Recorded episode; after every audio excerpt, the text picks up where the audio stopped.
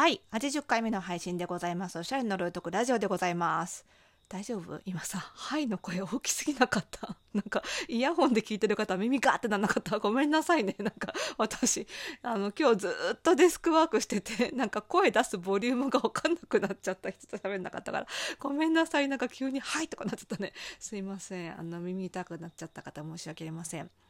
聞こえます？この、スズムシの音。これスズムシだよね。スズムシの音。あの私のねデスクのあるあのところがですねあのうちのサロンがあの結構ね周りが緑があって公園とかも駅近なんですけどね公園とかもすぐ目の前にあるのでねで駅近なんだけどすごい静かなんですよ。なのでねこうやって入ってるかな？音ねなんかスズムシの音がね夜よくなるのであの夜ちょっと収録するとねこの音が入るんですがまあ風流だなと思って聞いていただければと思います。ということで、えー昨日から始まりました、えーお返事祭り今日も引き続きやっていきたいと思います。えー今回もですね、えーマシュマロからいただいたお悩みに回答していきたいと思います。早速お悩み読みます。久野さんこんばんは。こんばんは、えーいつもラジオ楽しく拝聴しています。私のお悩みは自分が望んでいるよりも目立ってしまうということです。もともと濃いめの顔立ちで眉毛もはっきりしているので派手に見えやすい容姿だと思います。ファッションは好きなのでこれまでパーソナルカラー診断などのイメコンを受けて自分に似合う服装を勉強してきました。イメコンに合わせた服は自分に似合っていると思いますしファッションとしてもとても好みです。ですが今年東京から田舎に引っ越してきたことをきっかけに目立つ顔や目立つ服であることが急に苦しくなってきました。私は全く知らない相手が私のことを知っていたり職場でも悪目立ちしているような気がして転職したばかりでまだ全く仕事ができないのに居心地が悪いと思ったりします。東京に住んでいた頃はこのように感じることはありませんでした。華やかな服装は大好きなのですが最近では着たいのに気が進まないという状況です。こういった悩みも服装心理学に関係があるのでしょうか？というお悩みに今日は回答していきます。それではスタートです。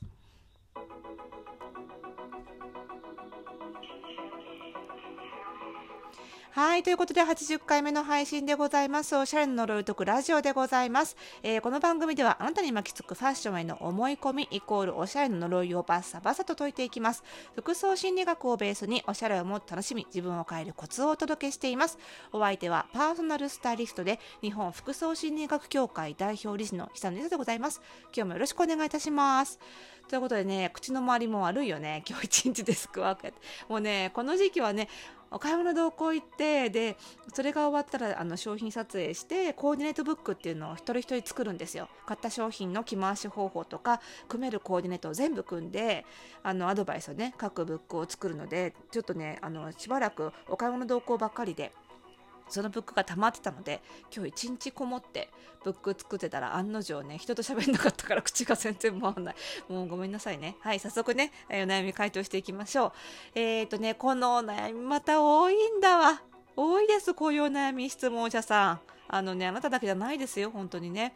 えっ、とあのーやっぱりねえー、と東京かどうかと関東かどうかにかかわらずね東京でも細かく言うとやっぱりエリアによってなんとなくね地域性ってあるんですよ。あの地域によって馴染みやすい洋服っていうのがやっぱりあって、まあ、例えばこのね質問者さんがおっしゃってるように比較的華やかな服を着てしまうと、えー着ても全然全然浮かないあの自分の好きな服を好きなように着ても何誰も何とも言わないというか、まあ、誰も言わないんだけどこう浮かないみんなそういう格好をしているエリアもあればそうではないエリアもあると。これでエリアに関わらず職場もそうだと思うんですよね。住んでる場所に関わらずこう仕事転職したらこれまで会社に昔の会社に着ていった服を新しい会社に着ていくとなんかそういう格好をしている人が少ないから浮いてしまうように感じる。これは自分が派手に感じるっていう方向での浮いてしまうパターンもあるしすごく自分が周りが華やかで自分がすごく地味に感じるみたいなものもあるし周りがカジュアルなのに自分が硬すぎるとかその逆とかいろんなパターンがねあるんですけれどもやっぱりその環境が変わると当然そこにいる人たちの服装が変わるのでそれによって自分が浮いて見えるということは当然あるわけです。で例えばあのこれがねなかなか実はそのイメコンとか、まあ、我々スタイリストみたいな仕事をやってる人にとってはなかなかねそれがピンとこないことがあってあの意外とね雑誌スタイリスト一つ一筋とかアパレル販売員一筋みたいな経歴しかないファッション業界の経歴しかないとそういうふうにあの環境がドラスティックに変わった経験がないのであの変わったことによってファッションの雰囲気が周りの雰囲気が全然変わっちゃうっていう経験がなかったりするとあのそういうことが分かんないかったりするんですよね。でうちのスタイリストスクールの生徒さんでもあのモニターさん連れてきてもらってあのマンツーマンでお買い物の同行練習するなんていう機会があったりするんですけどその時にあの自分はあのバリバリ働いてるスタイリストの卵の生徒でねで連れてきたお客さんがその微妙に自分の幼馴染ですごい何でも知ってると思ったんだけど自分のエリアよりはちょっと郊外に住んでいてでかつ専業主婦の方だったんですよね。でその人にあの友達だからあの何でもわかるだろうっていうことでスタイリングの練習をしていったら実は勧める服勧める服いやこれ派手だよこんなの着らんないよみたいになっちゃったことがあって、まあ、それぐらいその気心を知れた中だと思っていても、えー、似合う服を勧めてもその人の生活環境に合うか合わないかっていうことが理解できないと全然こう的外れな洋服進めちゃったりするんですよね。なんでこの辺はねちょっとねイメコンだけではなかなか解決できない悩みなんですよね。で多分この質問者さんがこれまで何ともなかった問題が起こらなかったのはたまたまその自分の似合う服が自分のいる環境で浮かなかったからだけだと思うんですよ。でこれあの環境が変わってもあの問題にならないというか悩まない人もいるんです。ここはね性格なので質問者さんがおっしゃってる通り服装心理学に大いに関係がありますあの周りに馴染んでいようがいまいが気にしない性格の人っていうのがいるわけですよなのでそういう人にとっては別にあの環境変わろうが何しようが周りと自分の雰囲気が違わ違おうが気にしないので問題にならないんですね。で質問者さんは多分本来周りとの調和も非常に気にする性格だったんです。なんですがこれまでいる環境がその自分が似合う服を着ていても調和できる環境だったから気づかなかったっていうことだと思うんですね。で今回初めてその自分が似合う服を着てしまうと周りの環境に調和しないっていう状況にあの陥ってしまったことで初めてあ自分はこんなに周りと調周りの調和を気にするんだっていうことに気づいたって今段階だと思うんですよ。で、あのー、これがねずっと気づかなくて済む人もいるわけですよね環境とに自分の似合う服っていうのが調和しているいれば気づかないわけなのででこれに気づいてしまった以上はやっぱり似合う服をそのまま着ていくって選択肢はやっぱりなくなってしまうと思うんですよねだって質問者さん自体がそれが居心地が悪いわけなので。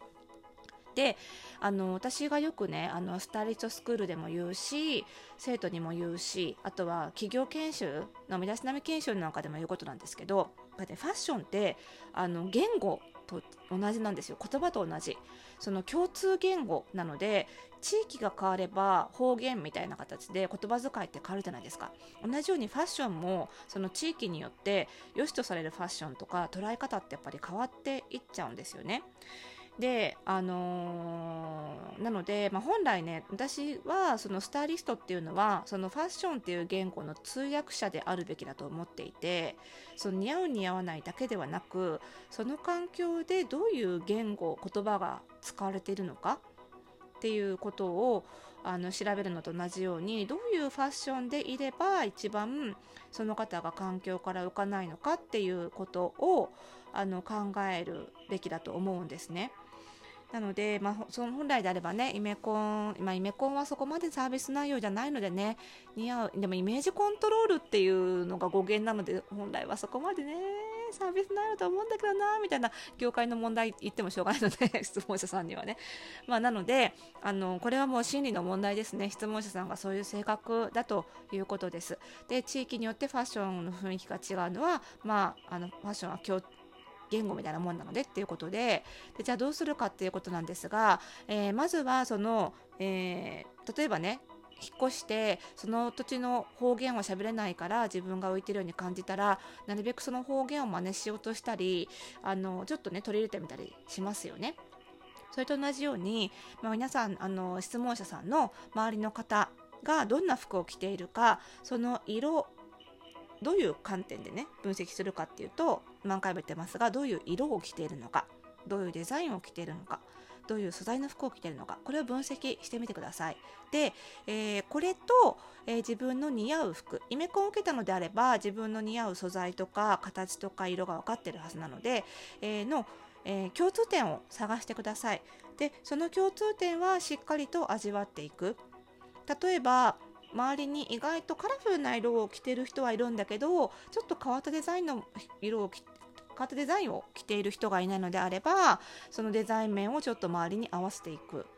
もしくはあのすごく自分がドレッシーな格好が好きなんだけど周りはカジュアル傾向なのであればあの似合う範囲内でできるだけちょっとカジュアル傾向に寄せていく。といった服装をした方が質問者さんの場合には多分居心地よく感じるはず。これまでは似合う服が好きで楽しいなと思っていたんだと思うんですけど質問者さんにとってはやっぱり環境にも調和する服自分の外見だけではなくて環境にも調和する服の方が楽しい性格あの心地よく感じる性格だと思うのであのそれは似合う服を捨てるということではなくて1か0か100かではないのでね似合う服も取り入れつつその妥協点というか一致点を探るっていうこともできますのでね。あのぜひそういうことをちょっと周りの服を見て服の雰囲気を調査して、えー、自分との似合う要素との一致点を探るみたいなことをやっていただければいいのかなと思います。はい、なかなかねでも難しいので、まあね、できればね一度ちょっとご相談いただければね具体的に分析していけるとは思うんですけれどもね、まあ、そういう私も含めたあのそういうことができるようなスタイリストに相談するというのが、まあ、近道といえば近道近道なんですけどもね自分でできないことはないので是非、えー、ちょっと挑戦してみていただいてまた報告いただければと思います。ということで今日はこの辺りでまた次回も回答祭りしていきます。おやすみなさい。